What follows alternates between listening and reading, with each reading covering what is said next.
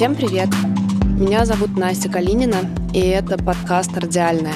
В нем я разговариваю с авторами самых классных краеведческих проектов. Кто сказал, что они самые классные? Я. Я обожаю все, что связано с городскими историями и бытописанием.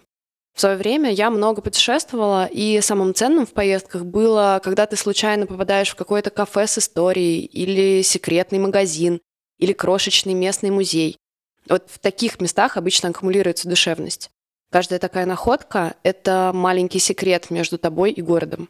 Для подкаста я беру интервью у тех, кто открывает или даже создает вот такие тайны, секреты и чудеса прямо здесь и сейчас. И невозможно молчать об этих прекрасных людях.